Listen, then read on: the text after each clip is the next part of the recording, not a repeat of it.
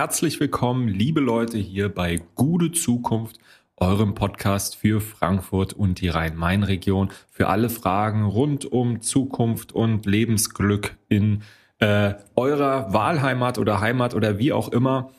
Ähm, ja, ich äh, habe eine, eine interessante Feststellung gemacht äh, die letzten Tage.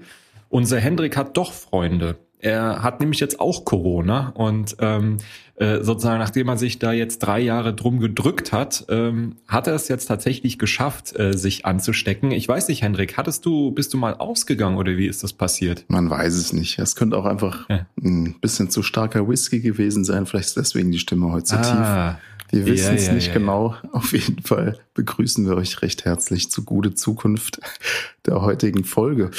Aber ich, ich, ich äh, hoffe, es geht dir einigermaßen gut. Also äh, bei allem Spaß sorge ich mich natürlich in Wahrheit um deine Gesundheit. Das ist ganz, das ist herrlich.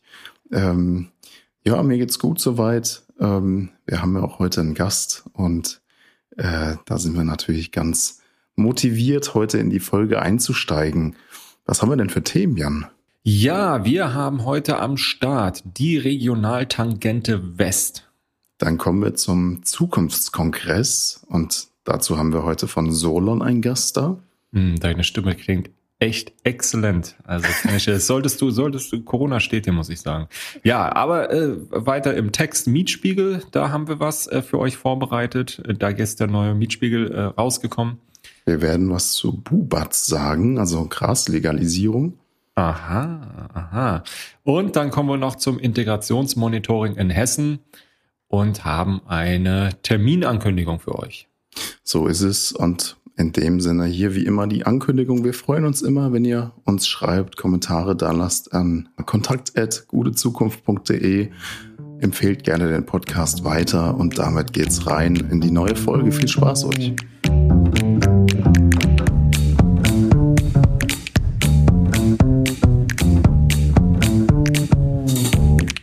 Kommen wir zu unserem ersten Thema und zwar ist das ein Mobilitätsthema.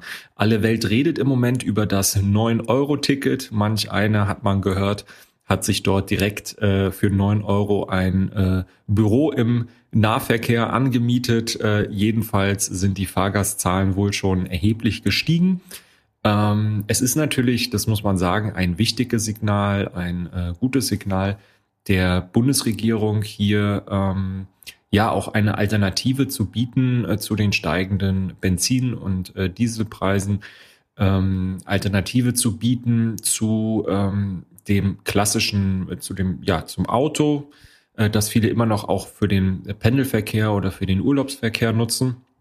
Gleichzeitig bringt es natürlich auch äh, ein Problem mit sich, beziehungsweise spitzt etwas zu, was ähm, ja eh schon da ist, nämlich die Überlastung des ÖPNV. Und da geht es dann nicht nur um irgendwelche ähm, ja, Social-Media-Debatten, dass man jetzt Sylt übervölkern möchte, äh, ja. sondern eben ganz konkret. Also ähm, klar ist, der ÖPNV, also der öffentliche Personennahverkehr, ähm, braucht einen Ausbau, er braucht ähm, mehr Attraktivität, mehr Pünktlichkeit, mehr Sauberkeit und mehr Sicherheit. Ähm, vor Corona hatte der Rhein-Main-Verkehrsverbund, also hier der örtliche Nahverkehrsverbund, ähm, also 2019 rund 2,5 Millionen Fahrgäste am Tag. Ähm, das soll bis 30 sogar äh, nochmal um ein Drittel gesteigert werden. Aber du hast halt in Frankfurt einfach das Problem der Überlastung des Verkehrsknotenpunktes. Also wer sich ein bisschen in Frankfurt auskennt, ähm, alle S-Bahnen müssen hier durch das Nadelöhr, Konstablerwache, Hauptwache etc. hindurch. Ähm, und da sind einfach schon lange die Kapazitätsgrenzen erreicht. Ähm, dann hat man versucht, die Stellwerke zu erneuern, die aus den 70ern kommen. Ähm, und da wurde dann zum Teil über den gesamten Sommer ähm, eben äh, diese äh, diese Station lahmgelegt oder nur noch in eine Richtung. Und ähm, ja, das bringt halt gigantische Probleme mit sich. Man macht sich halt sehr abhängig. Und darum ist eben der Ausbau, die Erneuerung und vor allem auch äh, Mehrstrecken einfach notwendig. Das ist natürlich nicht so einfach. Ähm, Gerade Schienenprojekte können wie Straßenbauprojekte manchmal Jahrzehnte dauern. Und das ist nicht nur teuer, es ist nicht nur aufwendig, sondern es ist auch vollkommen überreguliert. Ähm, wie alle großen Infrastrukturprojekte in unserem Land. Ähm, und das sind dann sehr schwierige Verfahren. Also die Lage ist dann häufig im wahrsten Sinne des Wortes auch Verfahren. Aber es soll noch Wunder geschehen. Manchmal kommt es dann doch zum Schwur. So ist es. Und es handelt sich ja wirklich jetzt hier um eines der wichtigsten Schieneninfrastrukturprojekte der Region Rhein-Main, ähm, das jetzt nach, ja, man kann sagen, rund 30 Jahren Diskussion dann vielleicht doch nochmal realisiert wird. Es geht, ihr ahnt es schon, um die Regionaltangente West. Worum geht's da eigentlich? Die Regionaltangente West sieht vor, dass S-Bahnen eines Tages von Bad Homburg über Eschborn und Frankfurt Höchst zum Flughafen und weiter über Neu-Isenburg bis zum Bahnhof Buchschlag in Dreieich fahren. Darum auch Westtangente. Das ist natürlich auch nicht äh, unumstritten, das ist klar, es kostet sehr viel Geld, bringt aber dem Frankfurter Stadtkern erstmal gar nichts. Deswegen ist es auch nicht verwunderlich, dass erst EU-Fördermittel jetzt Bewegung in die Sache reingebracht haben. Also das ist sozusagen eine ältere Debatte eigentlich schon. Ne? Mittlerweile sind sich da eigentlich alle sehr einig, dass es eine gute Sache ist, aber ähm, das war damals auch schon Quatsch. Denn äh, der Nutzen ist ja ganz praktisch, ähm, dass das Streckennetz in der Innenstadt nicht zusammenbricht, wenn die Fahrgastzahlen steigen. Ja, also ähm, da haben sich die Frankfurter vielleicht auch am Anfang ein bisschen angestellt, als sie gemeint haben, na ja, also was sollen wir so viel Kohle reinpumpen, wenn die Bahn, wenn es gerade mal der Sinn hm. dieser Tangente ist, nicht durch unser Stadtrennzentrum zu fahren. Ähm, aber sozusagen mit steigenden Fahrgastzahlen geriet halt immer diese Struktur oder Infrastruktur an ihre Grenze. Und ähm, darum geht es ja gerade bei der Mobilitätswende. Die Fahrgastzahlen sollen ja auch noch weiter steigen. Ja, absolut. Also wir sagen es ja hier im Podcast Gute Zukunft immer wieder, dass natürlich für Frankfurt die Region extrem wichtig ist, also dass man Städte und ihre Region immer zusammendenken muss. Und äh, hier bei der Westtangente wird auch wieder deutlich, wie wichtig eine stärkere und bessere Zusammenarbeit eben in der Region ähm, ja zu fordern ist und wie problematisch gleichzeitig das Kirchturmdenken in der Region, also immer nur bei sich selbst, bei der eigenen Kommune, das macht natürlich keinen Sinn. Deswegen ist es gut, dass es jetzt endlich losgeht mit den Planungen, denn eine Tangentialverbindung, die braucht es in der Rhein-Main-Region ganz dringend. Berlin hat das ja eigentlich schon seit 100 Jahren, wenn man so will, also die direkte Verbindung zwischen den Zentren der Stadt und dem Umland. Und das wird es jetzt so die Hoffnung hier eben auch geben, ähm, indem wir eine inklusive Anwendung großer Arbeitsstätten wie beispielsweise dem Industriepark Höchst und dem Flughafen bekommen. Ähm, man kann sich das vielleicht auch nochmal so vorstellen, wenn sonst vielleicht eher, ja, die Bahnstrecken äh, sternförmig ausgerichtet werden auf den Frankfurter Hauptbahnhof, sollen die Bahnen der Regionaltangente West die Innenstadt in einem Halbkreis umfahren. Das wird die Attraktivität dieser Strecken äh, und auch des öffentlichen Nahverkehrs definitiv steigern. Zum Beispiel für den Weg von Bad Homburg zum Flughafen oder von Neu-Isenburg zum Industriepark Höchst. Die Kosten sind erheblich, äh, über eine Milliarde Euro. Das klingt jetzt vielleicht erstmal nicht so viel, beruht aber auch auf einer geschickten Planung. Ähm, denn man versucht, vorhandene Strecken miteinander zu verbinden. Die Lücken dazwischen sollen nach und nach durch neue Gleise geschlossen werden. Ähm, es braucht allerdings natürlich teure Fahrzeuge, die mit verschiedenen Strom- und Signalsystemen zurechtkommen. Also schon eine Riesenaufgabe. Genau. Und dann haben wir jetzt im Prinzip so eine Teilstrecke ähm, um Frankfurt herum, gebaut, wo alle sehr lange drauf gewartet haben. Ähm, und ja, der Wirtschaftsminister Al-Wazir hat jetzt auf der Pressekonferenz zu diesem ersten Spatenstich äh, angekündigt, äh, dass das nur der Beginn eines Rings um Frankfurt herum sein soll. Also diese 50 Kilometer Regionaltangente West brauchen dann noch ein Pendant im Osten und äh, eins im Süden äh, aus dem Kreis Offenbach angestoßen. Er ist ja auch Offenbacher, der Tarek Al-Wazir. Ähm, ey, das war jetzt kein Witz oder so, ne? also ist er wirklich, äh, das ist der Wahlkreisabgeordnete. Und ähm, ja, also das ist sozusagen der Plan, dass man Frankfurt einmal komplett um, umschließt. Ja, das ist natürlich eine super Planung. Man kann natürlich nur hoffen, dass es äh, dieses Mal nicht wieder Jahrzehnte dauert. Für die Region ist das wirklich überlebenswichtig, ähm, für die Mobilitätswende auch. Und es ist natürlich auch deshalb wichtig, weil infrastrukturell der Osten in der Rhein-Main-Region häufig abgehängt ist.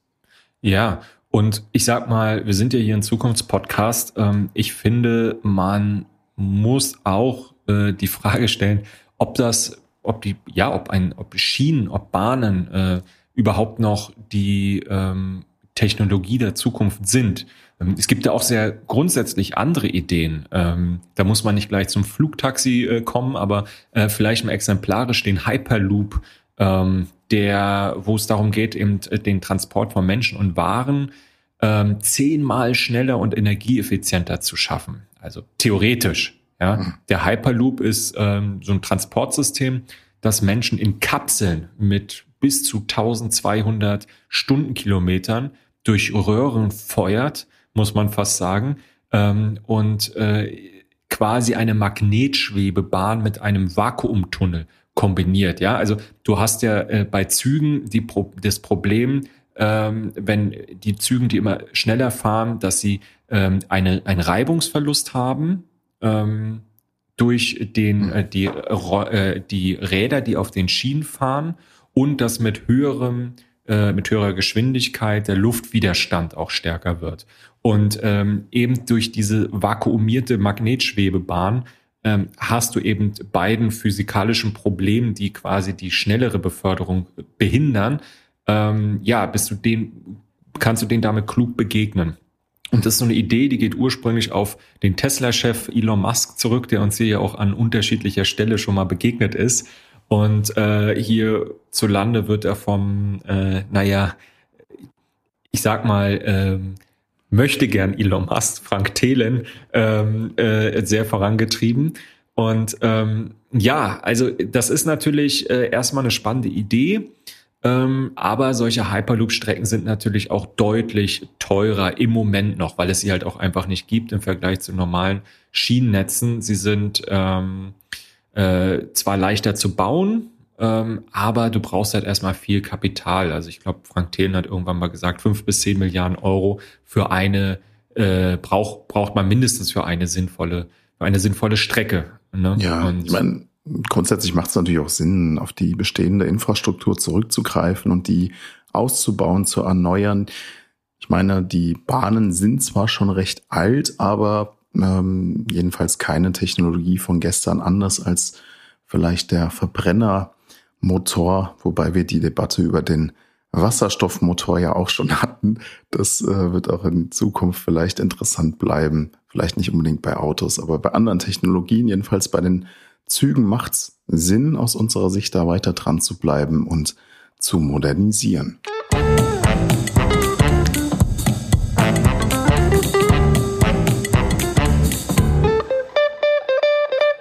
Kommen wir zum nächsten Thema.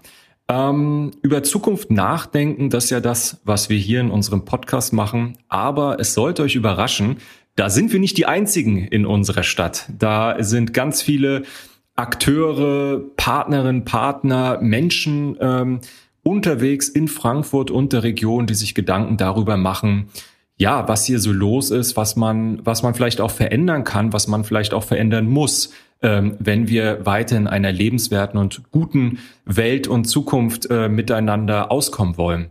Und ähm, da sind wir auch darauf angewiesen, dass interessante Leute uns spannende Einblicke liefern in das, was hier eigentlich so los ist und diskutiert wird. Und äh, da sind wir jetzt in auch eine Kooperation eingestiegen und freuen uns sehr, dass ähm, einer unserer Kooperationspartner heute hier bei uns zu Gast ist, nämlich Markus Illing äh, von Solon. Markus, hi, grüß dich. Hi, hallo. Vielen Dank, dass ihr mich eingeladen habt. Ja, natürlich. Also ähm, wir sind ganz gespannt von dir zu hören, ähm, was Solon macht ähm, und was die Idee dahinter ist. Aber erzähl doch erstmal, äh, wer bist du und wie sind wir hier heute eigentlich zusammengekommen? Ja, wer bin ich und warum wie viel? Ähm, und wie viele vor allem. genau.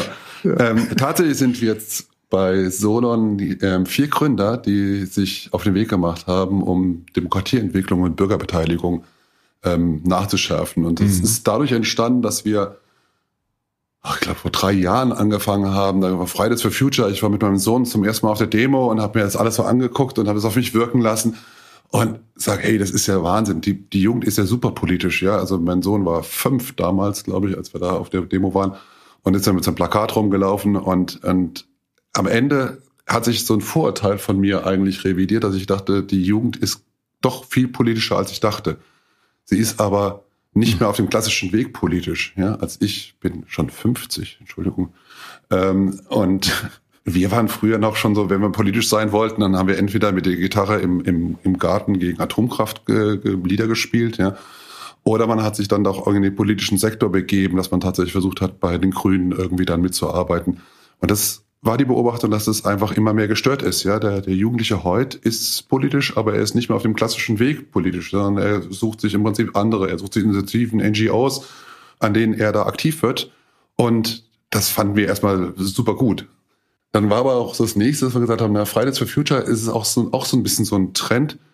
Sagt er ja, das ist absolut richtig, was die machen, aber sie delegieren quasi das Problemlösung, delegieren sie nach Berlin. Ja?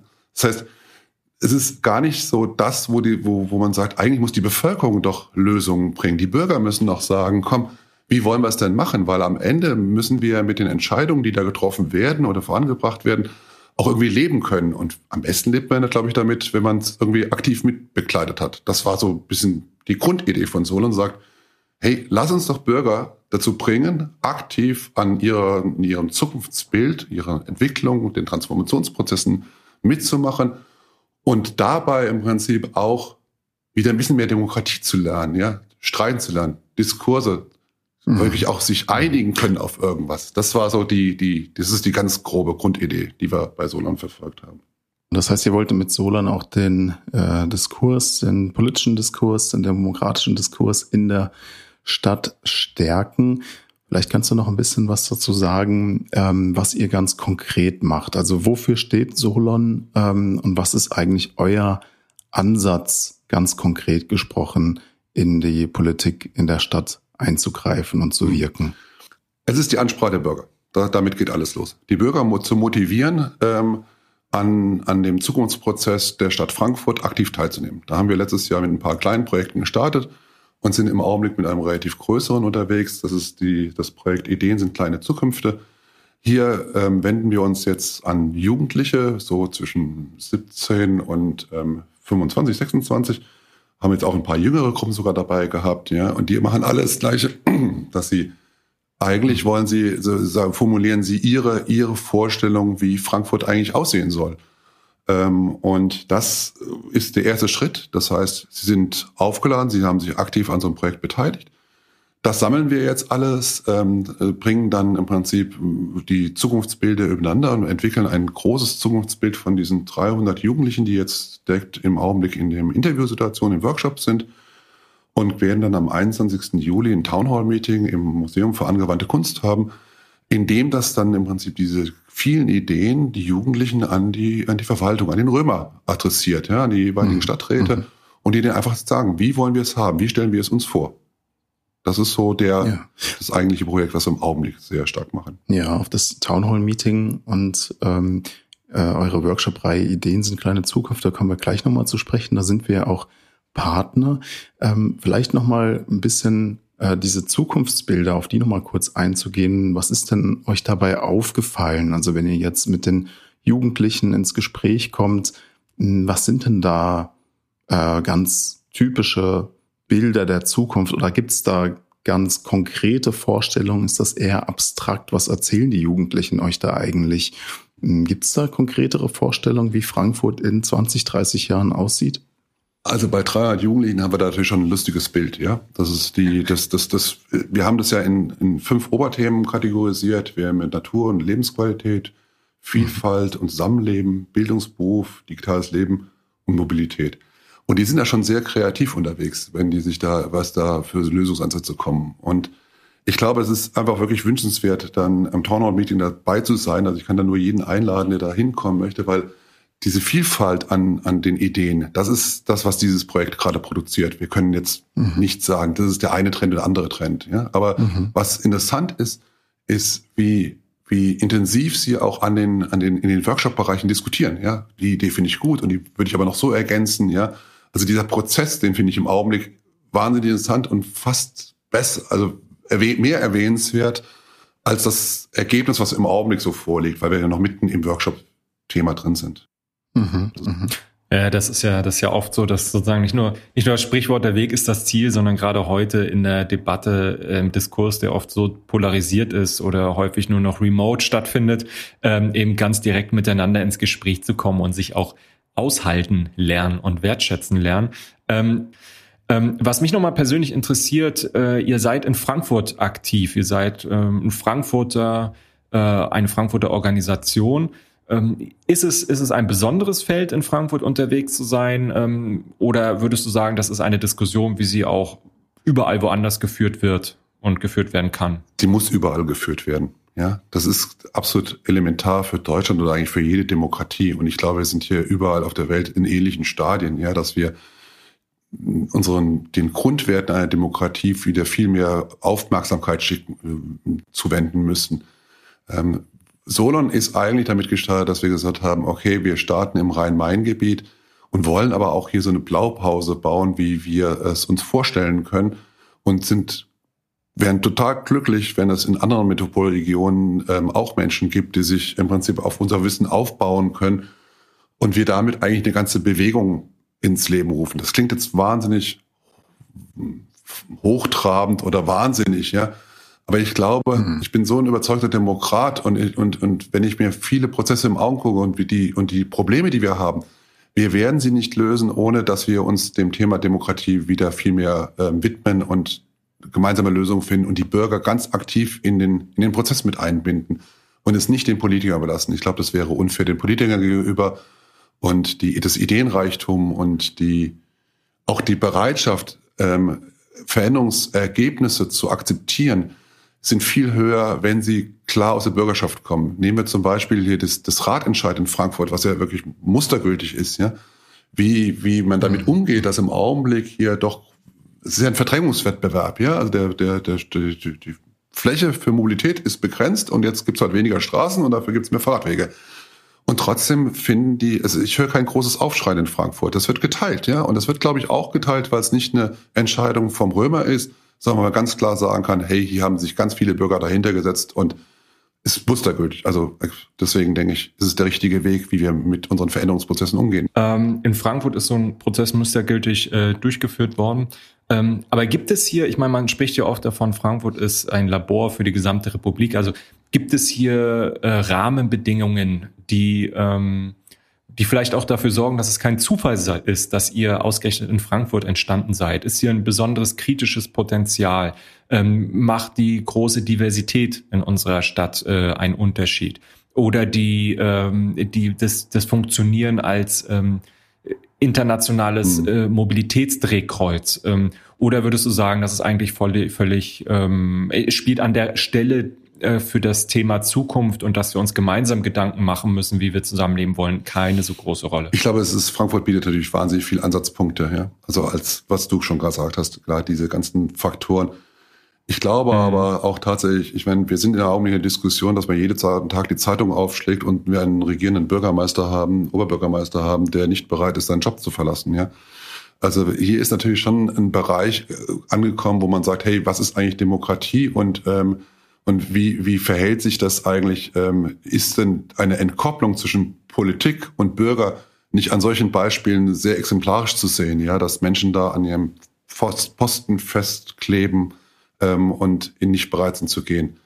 Ähm, ich glaube, deswegen ist Frankfurt im Augenblick auch was ganz Besonderes, ja, weil die Leute sagen, komm, wir nehmen es jetzt auch in die eigene Hand und gehen voran mit den Themen. Und deswegen, glaube ich, haben wir auch den guten Zuspruch. Ansonsten ist Frankfurt aber, glaube ich, auch als, wenn wir jetzt mal über die Metropolregion Frankfurt, äh, Rhein-Main nachdenken, ja, ist Frankfurt bestimmt eine gute Stadt, um hier vieles auszuprobieren und viele Themen voranzudrehen, eine Blaupause zu machen, die dann in jeder anderen Stadt irgendwie in, in Teilen wieder antizipiert werden muss. Ich glaube, so ist der richtige Weg dahin. Darf ich sowas sagen beim Bürgermeister oder darf ich sowas gar nicht? Hau raus. das wird jetzt, das wird jetzt nicht weggeschnitten, Markus. Nein, ich, deswegen habe ich es ja es ja platziert, weil ich meine, das ist es ja tatsächlich diese.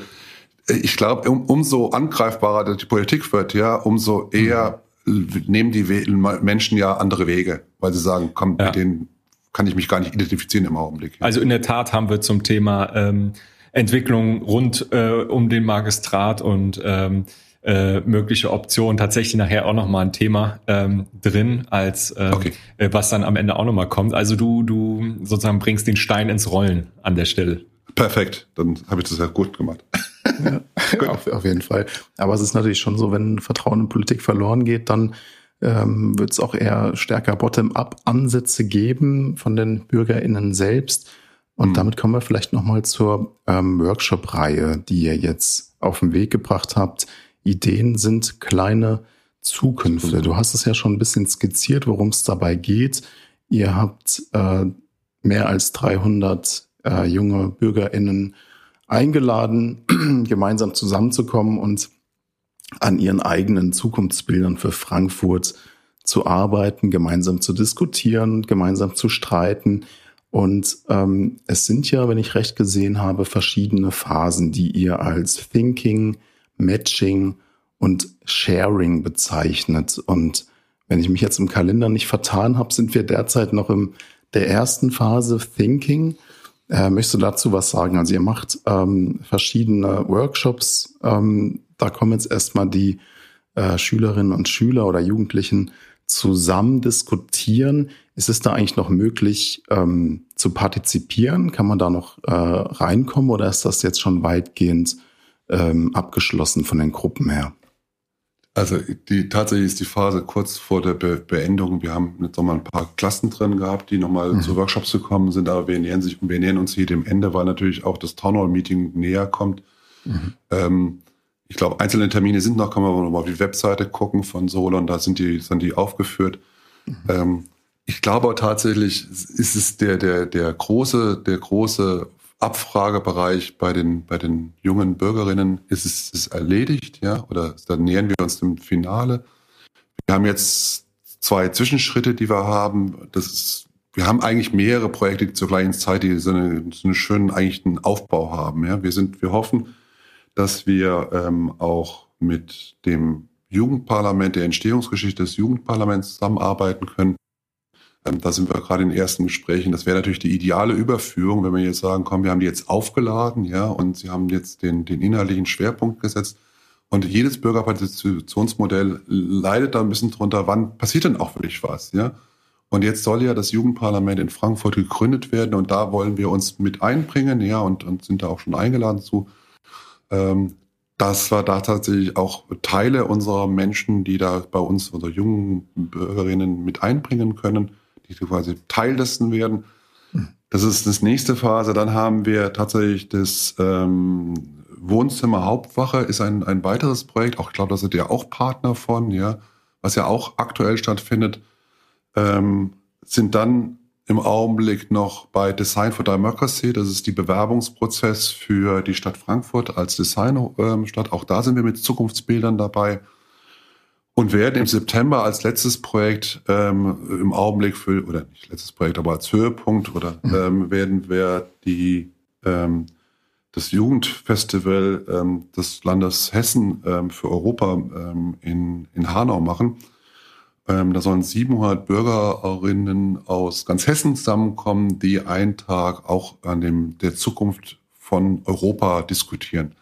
Also ihr seht, äh, mhm. ich mische jetzt so ein bisschen verschiedene Geldgeber ja, tatsächlich, ja. ja. aber es sind verschiedenste Projekte und man sieht, wie die, sie eigentlich eine, eine Linie bringen. Es gibt an unendlich vielen Stellen im Augenblick ähm, gute Ansätze und uns gelingt es im Augenblick, da auch so eine ganz gute hm, Dramaturgie reinzubringen, dass man wirklich erkennen kann, hey, hier tut sich was und wir, unser Adressatenkreis wird auch immer größer. Ich glaube, das mhm. ist so der.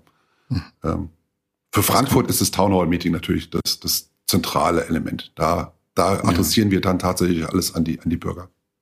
Das heißt, das ist dann im Grunde Sharing, äh, wie ihr es bezeichnet habt, dass ihr dann diese Diskurse nach außen bringt und die Zukunftsbilder der Jugendlichen der Stadtgesellschaft zur Verfügung stellt, also für den Diskurs, für die Diskussion. Ähm, und da sind wir ja auch mit von der Partie, beziehungsweise ich werde im Urlaub sein, aber Jan wird äh, typisch. im Panel sitzen. das ist ganz klar.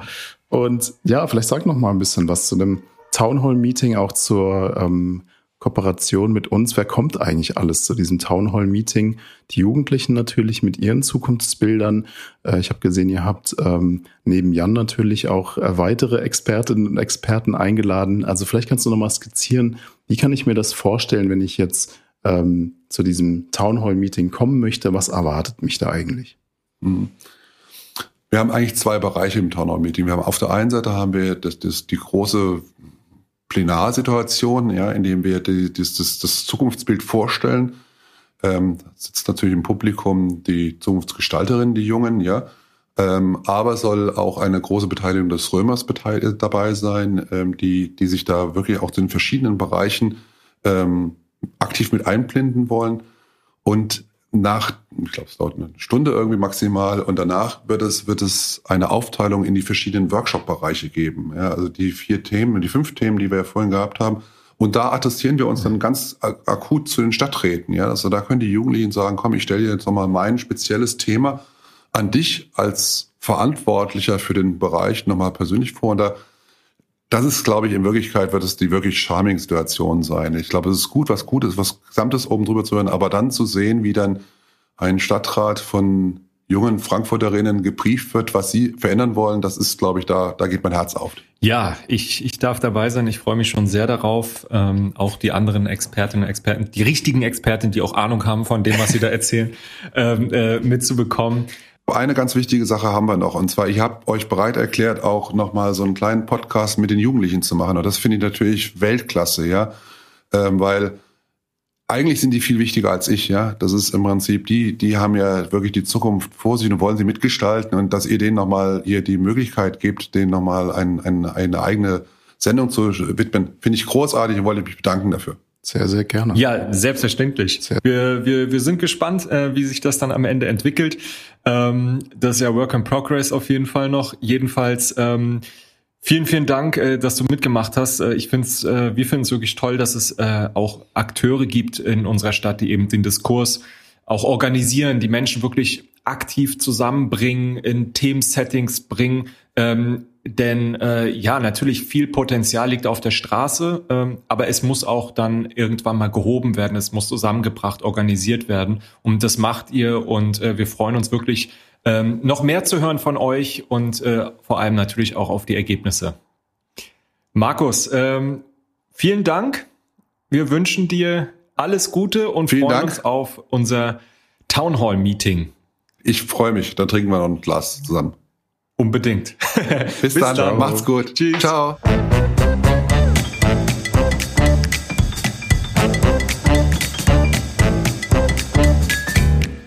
Kommen wir zum nächsten Thema, der Frankfurter Mietspiegel. Seit Mittwoch, dem 1. Juni, gilt in Frankfurt der neue qualifizierte Mietspiegel für 2022 mit dem die ortsübliche Vergleichsmiete für Mietwohnungen im Stadtgebiet ermittelt werden kann. Boah, klingt das trocken.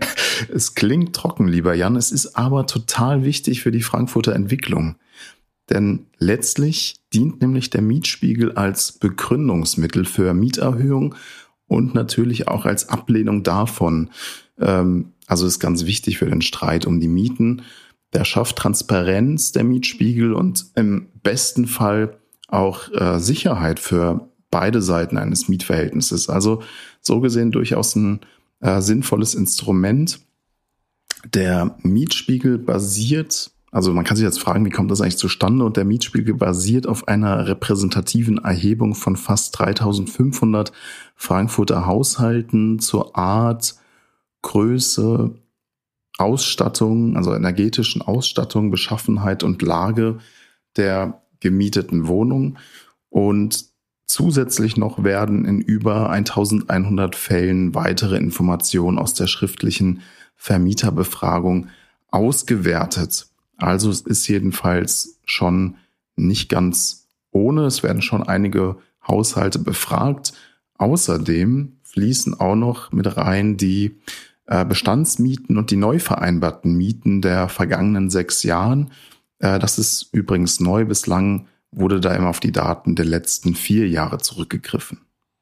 Genau, vielleicht schauen wir einfach mal rein. Also ähm, ja, die zentrale Zahl, ähm, die ähm, man einem da direkt sozusagen äh, ins Auge fällt, ist ähm, 10,29 Euro, denn das kostet monatlich ein Quadratmeter in einer durchschnittlichen Wohnung in Frankfurt am Main. Und ähm, gegenüber den letzten Jahren äh, der Erhebung, äh, das war 2018, ist das fast 10 Prozent teurer, also ein Plus von 9,9 Prozent genau.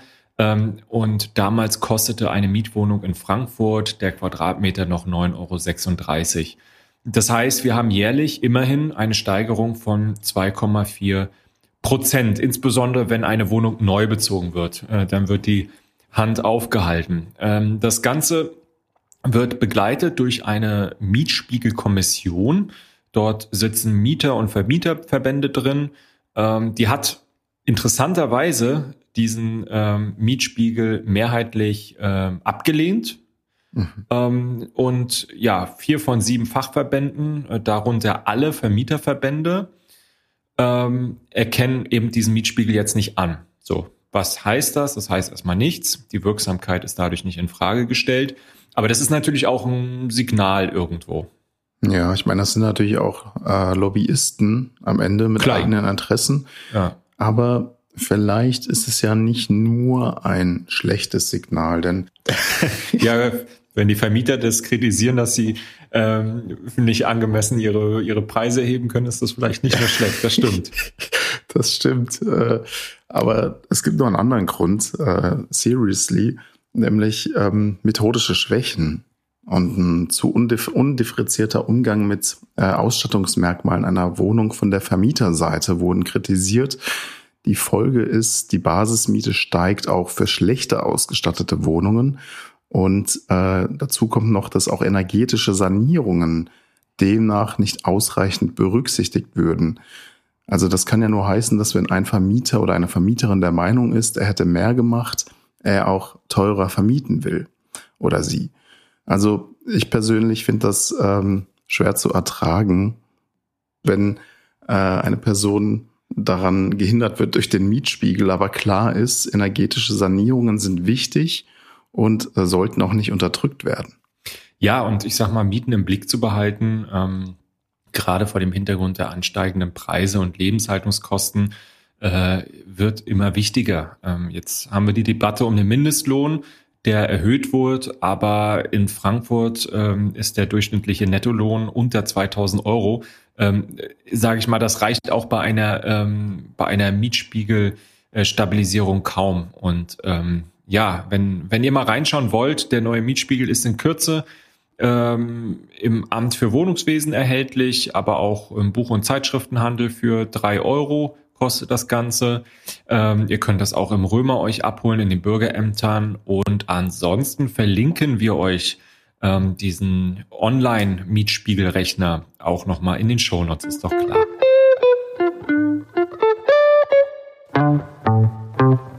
Anderes Thema. Bubatz wann war der le legendäre Tweet von Christian Lindner. Ähm, ihm ging es um die Cannabis-Legalisierung. Ähm, die kommt voran. Äh, nicht nur Lindner hat gesagt, das machen wir, auch Karl Lauterbach und andere haben gesagt, ähm, das wird jetzt was. Ähm, jetzt gab es Wahlen, Landtagswahlen in Nordrhein-Westfalen. Die CDU hat gewonnen und die Grünen ähm, haben sich in die Arme der CDU geworfen. Nein, das ist keine Bewertung, ähm, aber es heißt zumindestens, ähm, dass es etwas äh, ja kritisch äh, werden könnte, wie sich NRW dann in Bezug auf diese weitere Legalisierung im Bundesrat, das Gesetzgebungsverfahren verhält. Aber äh, sowieso mit einer Legalisierung alleine ist es ja nicht getan, ähm, sondern ähm, es, es braucht eine Klärung der Distributionswege, des Anbaus, der Prävention, äh, und natürlich auch von Hilfsangeboten.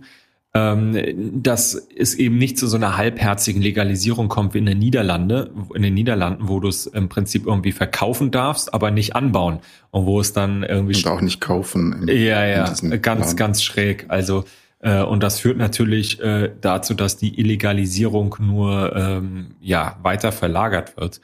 Ähm, mhm. Jedenfalls bei diesem ganzen Thema Freizeitkonsum gibt es ja auch noch das Thema medizinisches Cannabis.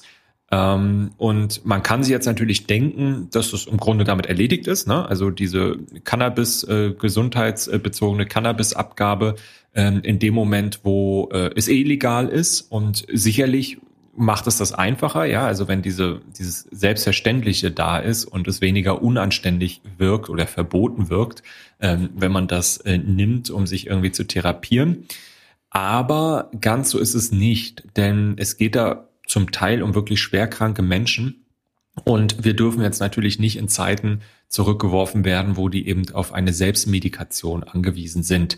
Und insofern ist das Projekt medizinische Cannabisfreigabe im äh, Koalitionsvertrag der äh, Frankfurter Koalition nach wie vor relevant. Und äh, dazu gab es jetzt auch Informationen vom Gesundheitsdezernat, ähm, dass es eben äh, eine große Nachfrage nach Fortbildung zu medizinischem Cannabis gibt, die auch ähm, bedient werden soll. Genau, und da geht natürlich eine ganze Reihe von Fragen mit einher. Also zum Beispiel, wie läuft dann eigentlich die Verschreibung von medizinischem Cannabis in der Arztpraxis? Welche Medikamente stehen überhaupt zur Verfügung? Wie werden sie zubereitet? Wie werden sie dosiert? Für welche Patientinnen und Patienten kommen sie überhaupt in Frage? Wichtig ist auch, wie groß ist das Risiko? für Ärztinnen und Ärzte von Krankenkassen in Regress genommen zu werden. Und ähm, ja, also du siehst schon, das ist ähm, nicht ohne. Also man, man muss sich da gewisse Fragen stellen. Ähm, jetzt ist es so, fünf Jahre nach der gesetzlichen Zulassung von Cannabis als Arzneimittel auf Kassenrezept sind viele Ärztinnen und Ärzte sowie ApothekerInnen noch immer unsicher und zurückhaltend medizinisches Cannabis zu verschreiben. Das ist vielleicht auch nachvollziehbar bei diesen vielen Fragen, die sich dabei stellen. Und äh, man kann schon feststellen, dass trotz des zunehmenden Interesses aus den verschiedensten medizinischen Fachkreisen die reale Versorgungssituation von Patientinnen und Patienten mit schwerwiegenden Erkrankungen auch in Frankfurt noch unbefriedigend ist. Also da bleibt im Grunde zu hoffen, dass Fortbildungsangebote helfen. Genau. Ein ganz anderes Thema, wir haben es angekündigt, Integrationsmonitoring in Hessen. Die hessische Landesregierung hat ein Integrationsmonitoring herausgegeben. Ähm, das ist letztlich, wenn man so will, eine Daten, Fakten, Grundlage ähm, ja, über das Zusammenleben in der Einwanderungsgesellschaft. Ähm, das wird erstellt vom Sozialministerium. Und warum? Weil das Sozialministerium für das Thema Integration zuständig ist. Ähm, man hat von dort in den letzten Jahren nicht ganz so viel gehört. Ähm, das lag sicherlich daran, dass das Sozialministerium auch für das Thema Gesundheit zuständig ist und natürlich in der Corona-Zeit ähm, dort ein, ein Schwerpunkt seiner Arbeit hatte. Ähm, es gab aber auch im Vorfeld Kritik, als eben äh, der ehemalige Staatssekretär Kai Klose, der damals für Integration zuständig war, nun Minister geworden ist und es seitdem kein Integrationsstaatssekretär mehr gibt, sondern es sozusagen heißt, der macht das quasi so mit, ähm, aber wird eben auch nicht als Integrationsminister unbedingt wahrgenommen, äh, sondern höchstens als Sozial- oder Gesundheitsminister. Ähm, aber jedenfalls, äh, dieses Monitoring wird ähm, aus dem Ministerium weiterhin erarbeitet. Ähm, seit 2010 wird das erstellt. Basiert auf 120 Identif Ide Indikatoren, Entschuldigung, Indikatoren aus 32 Datenquellen. Ähm, und da geht es natürlich auch vor allem um Flüchtlinge. Ähm, und die Daten werden dann eben mit Hilfe von Umfragen, aber auch amtlichen Statistiken gewonnen, also was man eben aus dem herauslesen kann, was es äh, an Datenmaterial auch bereits schon gibt. Ähm, Kai Klose, der zuständige Minister, hat das für sich so zusammengefasst, dass die Integration in Hessen äh, der in Hessen lebenden Menschen mit Migrationshintergrund, das ist ja der, Soziolog, der soziologische Begriff an der Stelle, den man hier auch dann richtigerweise anwenden sollte, ähm, auch wenn er natürlich gesellschaftlich ähm, ja nicht, nicht gut ist oder nicht optimal ist. Ähm, diese Integration macht Fortschritte, ist aber durch die Corona-Pandemie gebremst worden. Genau, also der Anteil der Menschen, die entweder selbst zugewandert sind oder einen zugewanderten, ein zugewandertes Elternteil haben, steigt kontinuierlich. Ähm, vergangenes Jahr machte das mit etwa 2,24 Millionen rund 36 Prozent der hessischen Bevölkerung aus. Bei jungen Menschen unter 18 Jahren liegt der Anteil mittlerweile bei mehr als 50 Prozent. Das war noch bevor jetzt äh, neue Geflüchtete aus der Ukraine gekommen sind. Ähm, man muss vielleicht auch noch mal sagen, etwa die Hälfte der Menschen mit Migrationshintergrund hat einen deutschen Pass. Äh, gleichzeitig haben wir eine Stagnation bei bestimmten Indikatoren der Themenfelder Bildung und auch Arbeit. Ähm, denn die Arbeitslosenquote bei AusländerInnen ist mit 12,7 Prozent, das ist jedenfalls die Zahl von 2020, etwa dreimal so hoch wie bei Deutschen. Im Bereich der Langzeitarbeitslosigkeit ist die Quote laut Klose jedenfalls im Vergleich sogar fünfmal so hoch. Und ähm, das liegt sicherlich auch daran, dass Migrantinnen und Migranten häufig in prekären bis außerordentlich prekären Arbeitsverhältnissen tätig sein müssen. Ähm, und da kennen wir ja die vielfältigsten Problematiken ähm, in den verschiedenen Arbeitssektoren.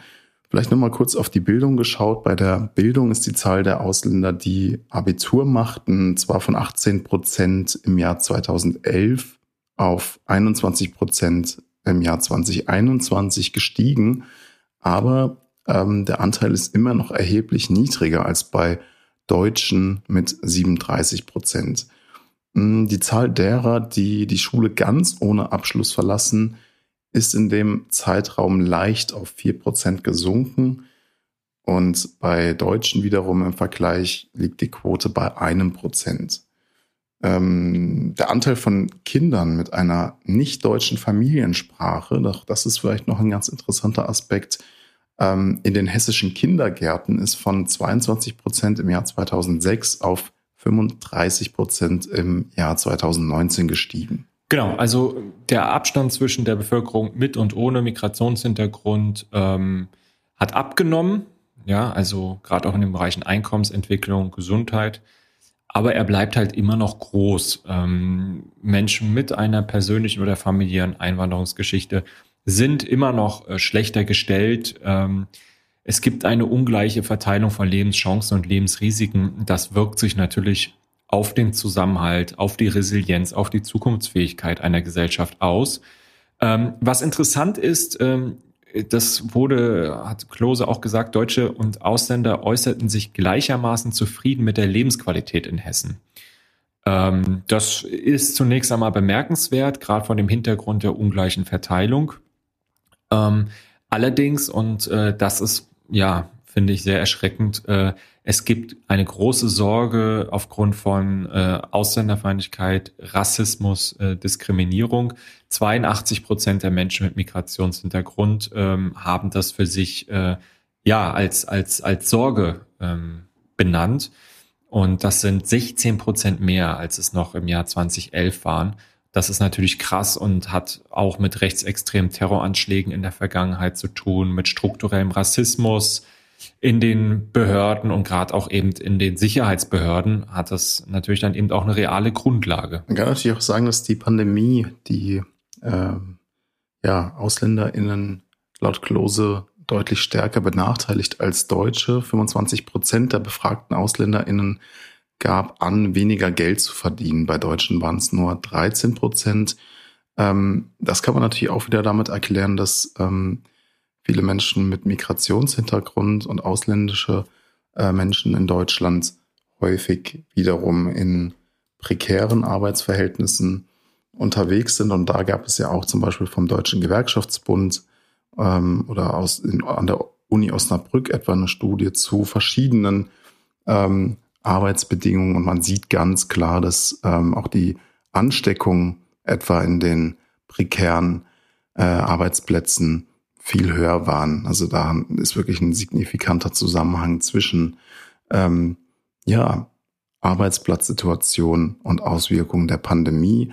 Ähm, man kann vielleicht noch sagen, dass ähm, auch bei den Einschränkungen der sozialen Kontakte ähm, sich das äußert, denn äh, Menschen, also dass, dass es da Ungleichheiten gibt, die auch auf ähm, verschiedene äh, Lebensumstände zurückzuführen sind. Jedenfalls in dieser ähm, Publikation haben wir jetzt nochmal gesehen, dass ähm, bei Menschen mit Migrationshintergrund Einschränkungen bei sozialen Kontakten äh, mit 64 Prozent äh, bezeichnet wurden, während es bei Deutschen nur 56 Prozent waren.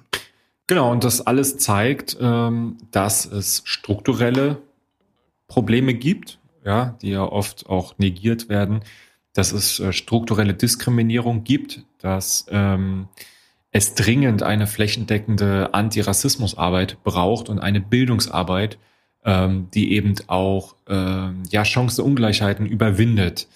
Ähm, das sagt sich dann immer so leicht, ne, was es dann konkret heißt. Ähm, äh, ja, ist dann häufig so eine, so eine Spiegelstrichpolitik. Ähm, äh, aber klar, also zum Beispiel ähm, braucht es ein, ein Landesantidiskriminierungsgesetz. Das gibt es in Ländern wie Berlin, in Hessen gibt es das nicht. Das heißt, äh, du kannst äh, Diskriminierung nur auf Basis des allgemeinen ähm, Gleichberechtigungsgesetzes ähm, machen, des AGGs. Und ähm, das hat zum Beispiel, das ist ein Bundesgesetz und das kann zum Beispiel nicht in diese Länderhoheit äh, eingreifen. Also wenn zum Beispiel eine Lehrkraft seine SchülerInnen äh, diskriminiert oder SchülerInnen untereinander oder so, ja. Mhm. Ähm, da, da wirkt das äh, AGG nicht. Ähm, und dann gibt es natürlich auch noch Diskriminierungsmerkmale wie zum Beispiel sozialer Status, die durch das AGG nicht abgedeckt sind. Also ähm, das, äh, so, es gibt auch ähm, einen Antidiskriminierungsbeauftragten, aber der hat eben auch keine gesetzliche Grundlage, um aktiv werden zu können und so weiter. Da hat man sich vielleicht auch in der Vergangenheit nicht genug gekümmert. Äh, da muss, da muss mehr passieren. Und das Gleiche natürlich, äh, Bildung ist immer noch, ähm, Bildung ist, ist nicht äh, sozusagen das, die, die, sozusagen das einzige Handlungsfeld, äh, was allein selig macht. Ja, also ähm, nur Bildung bekämpft auch keinen Rassismus. Man kann auch gebildet sein und Rassist. Ähm, aber äh, es ist eben trotzdem noch eine ganz wichtige Grundlage. Darum bessere schulische Ganztagsangebote beispielsweise ähm, sind immer noch ein, ein, ein sehr gutes Mittel, um, um da voranzukommen. Und äh, da reicht es halt nicht, das muss man auch sagen, wenn auf das Wir-Landesprogramm verwiesen wird. Das ist ein gutes Programm. Ja, in jeder hessischen Kommune gibt es da ähm, äh, so Beauftragte, die so Integrationsangebote machen und koordinieren in den Kommunen. Äh, das sind 11 Millionen Euro und ähm, das sind dann auch Stellen, die damit finanziert werden. Das ist gut, das ist wichtig, aber das reicht definitiv nicht aus. Ähm, vielleicht, vielleicht einen kleinen ähm, spannenden äh, ja, äh, Hinweis. Ähm, es gibt ja äh, dieses äh, sehr gute Format Jung und Naiv von Thilo Jung und äh, da gab es den Soziologen Aladin El Mafalani, der mhm. ähm, zum Thema Rassismus, aber auch zum Thema Bildung äh, jeweils eine Sendung ähm, mhm. dort gemacht hat und sehr ausführlich gesprochen hat zu den Themen. Ja, habe ich auch gesehen, fand ich auch sehr gut.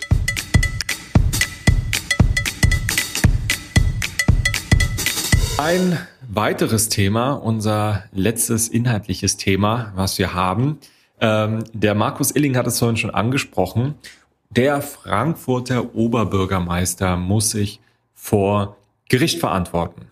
Ähm, zusätzlich zu einer ganzen Reihe von ja, kleineren Skandalen, ähm, die jetzt in den letzten ähm, Wochen ja aufgetreten sind, sexistischen Spruch, ähm, auf dem Flug zum Eintrachtspiel oder ähm, dass er den Pokal an sich nehmen wollte im Römer, ähm, die ja vielleicht ihrerseits noch nicht zu einem Rücktritt gereicht hätten, ähm, machen aber sozusagen die Dringlichkeit noch einmal deutlich, ähm, Konsequenzen zu ziehen, ähm, nachdem äh, nun äh, die, die Anklage der Staatsanwaltschaft zugelassen worden ist gegen ihn im Kontext der Ermittlungen rund um die Frankfurter Arbeiter Wohlfahrt und die Wiesbadener Arbeiterwohlfahrt. Und ähm, ja, ähm, es geht um es geht um Vorteilsnahme im Amt und ähm, dafür muss er sich nun verantworten vor Gericht. Und äh, das Ganze hat natürlich eine juristische Dimension.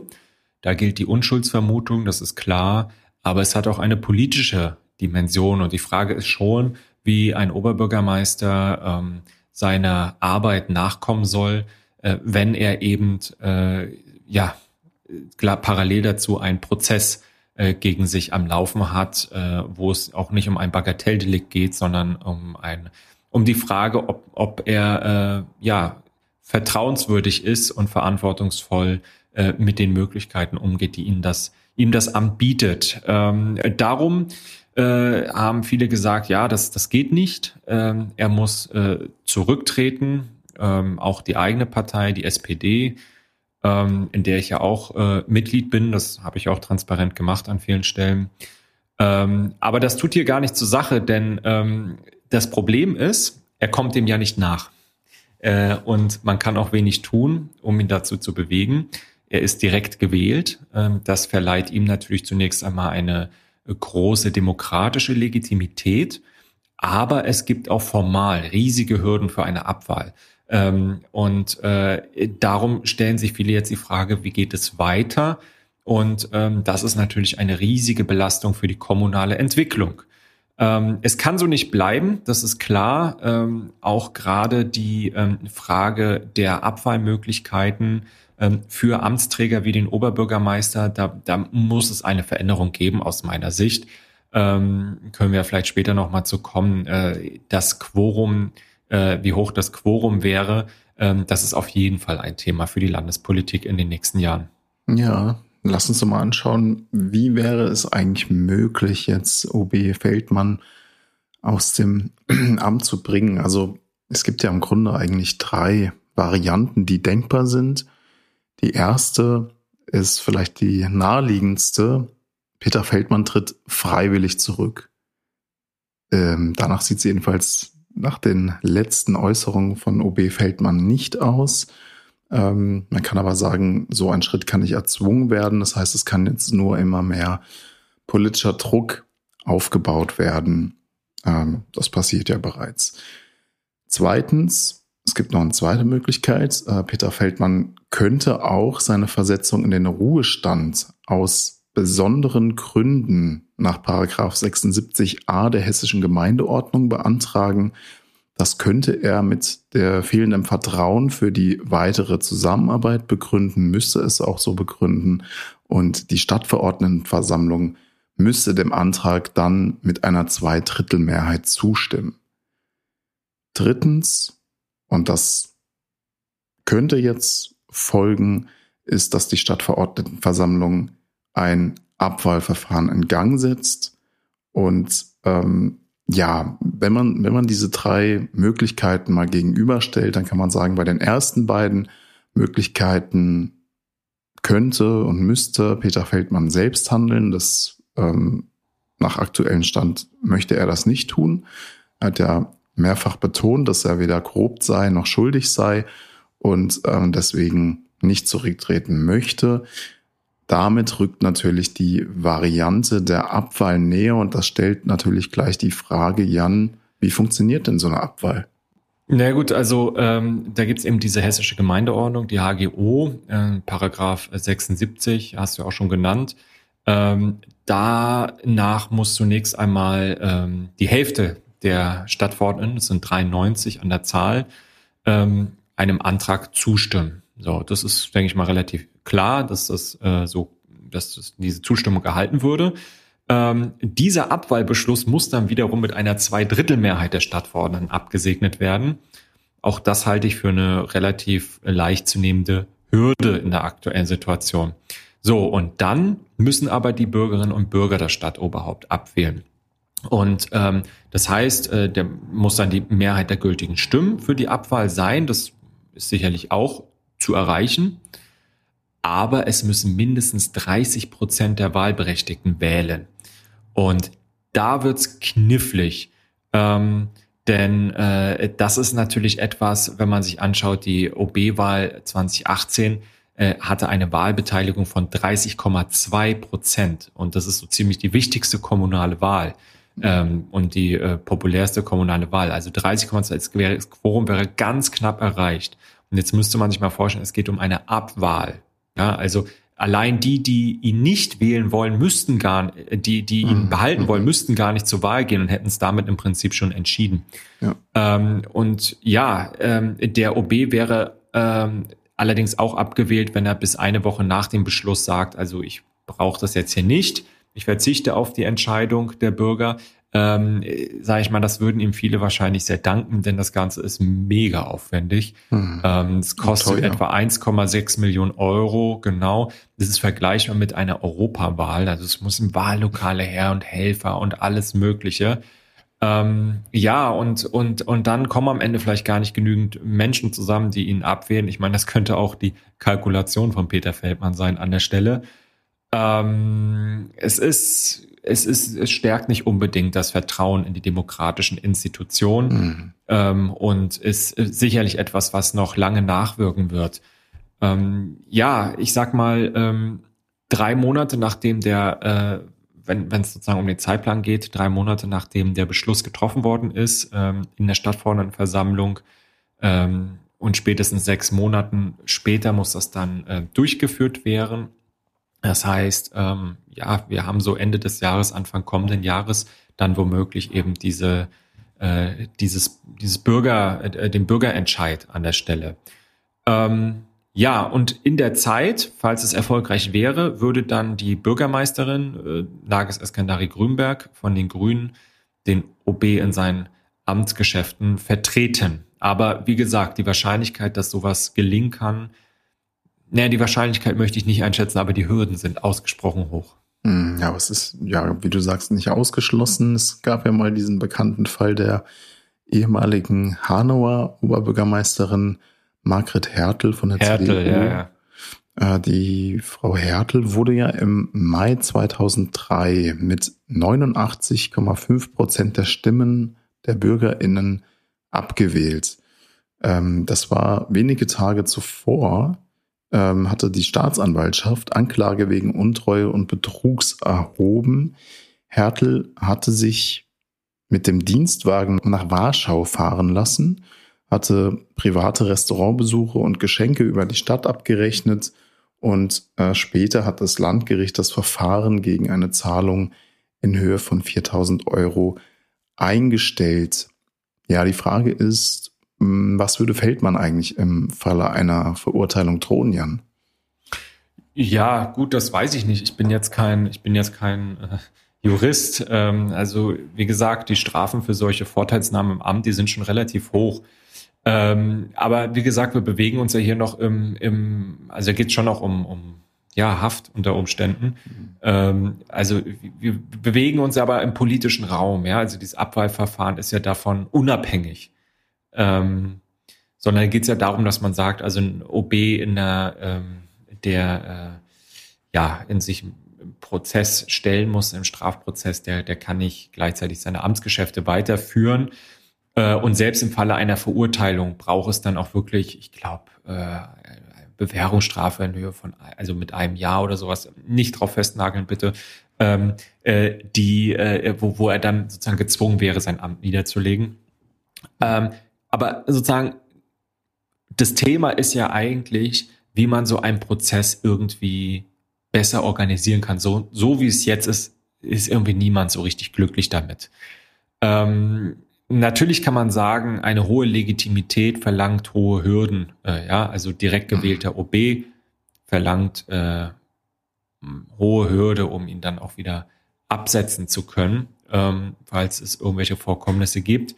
Ähm, und das passt halt trotzdem aber in vielerlei Hinsicht nicht zusammen. Also ähm, die, äh, ja, überhaupt, ich finde, ich habe ja auch schon oft äh, darüber gesprochen, dass die Stadtverordnetenversammlung als Gremium ähm, für eine so große Stadt äh, und so wichtige Stadt wie Frankfurt vielleicht ähm, als ehrenamtliches Organ ähm, nicht unbedingt optimal ist. Ja, dazu gibt es keine Prozenthürde. Es ist extrem kleinteilig. Ähm, und da hingegen dann ein direkt gewählter OB mit einer herausragenden Stellung in der HGO, ja, mhm. ähm, und einer enormen Legitimität, ähm, da, da kann ja gar keine vernünftige Kontrolle stattfinden. Jetzt ist das Parlament auch kein Parlament, keine Legislative. Ähm, aber äh, es ist ja zumindest mal eine Bürgerschaft, eine Vertretung und ähm, äh, da finde ich, muss man mehr auf Augenhöhe agieren können. Das war früher besser oder anders. Da wurde der OB repräsentativ, also äh, durch das Parlament äh, und durch die Stadtverordnetenversammlung gewählt. Mhm. Das hat sich dann erst seit Petra Roth geändert. Und äh, naja, was manchmal besonders demokratisch wirkt, ähm, das gilt ja auch für viele ähm, Bürgerentscheide, führt nicht immer zu demokratischeren mhm. Prozessen und Vorteilen. Ähm, ja, ich persönlich bin ein Fan repräsentativer Demokratie, ähm, aber äh, ich sag mal zumindestens über die Höhe des Quorums wird sich der nächste Landtag mal Gedanken machen müssen. Ob ja. es wirklich 30 Prozent sein müssen oder nicht vielleicht auch 15 reichen. Ja, lasst uns doch mal wissen, was ihr darüber denkt. Äh, sollte man in Zukunft den Oberbürgermeister, die Oberbürgermeisterin wieder durch das repräsentative Verfahren wählen oder weiterhin direkt?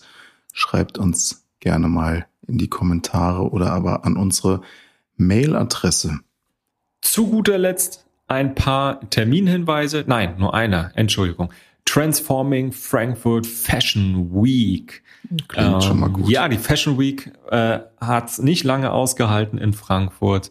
Ähm, darum machen wir unser eigenes Ding und zwar auf Frankfurter Art äh, mit einem Anspruch, die Welt zu verbessern. Ähm, ja, im Rahmen dieser Frankfurt Fashion Week ähm, erhält eben die nachhaltige hessische Modeszene eine neue Präsentationsform. Äh, da geht es dann um innovative Ansätze, da geht es darum, Mode- und Kunstprojekte und Tanzinstallationen zusammenzubringen. Ähm, es geht äh, um äh, Konsumentinnen von Mode, ähm, die eingeladen sind, äh, sich damit zu befassen und das zu reflektieren ähm, und gemeinsam Unterschied zu machen. Das Ganze äh, findet Stadt äh, an der, äh, in der alten Seilerei in der Offenbacher Landstraße. Ähm, das ist natürlich äh, eine tolle Location, kann ihr da mal gucken.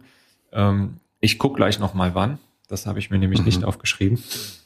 Okay, aber dabei bist du doch auch so ein, bist du doch auch so ein stylischer Typ, Fashion-Fan. Vielleicht kannst du da auch hingehen und für uns äh, als gute Zukunft berichten. Jedenfalls das Programm klingt spannend. Es gibt ähm, Fashion Performances, es gibt Workshops und BesucherInnen der Frankfurt Fashion Week. Ähm, ja, die Kreativwirtschaft zum Beispiel Hessens ist eingeladen an den verschiedenen Workshops, Networking natürlich sowie einem begleitenden Abendprogramm teilzunehmen. Es gibt in diesem Abendprogramm auch eine Art Installation und eindrucksvolle Tanzperformances. Also das klingt alles sehr, sehr schön. Genau. Ähm, also ich würde mich freuen, wenn du hingehst und ich, uns berichtest. Ja, ja, ich tanze ja eh. Ich tanze ja dort. Ähm, genau. Ja, es ist, es sind drei Tage. Es ist ähm, der 20. und 21.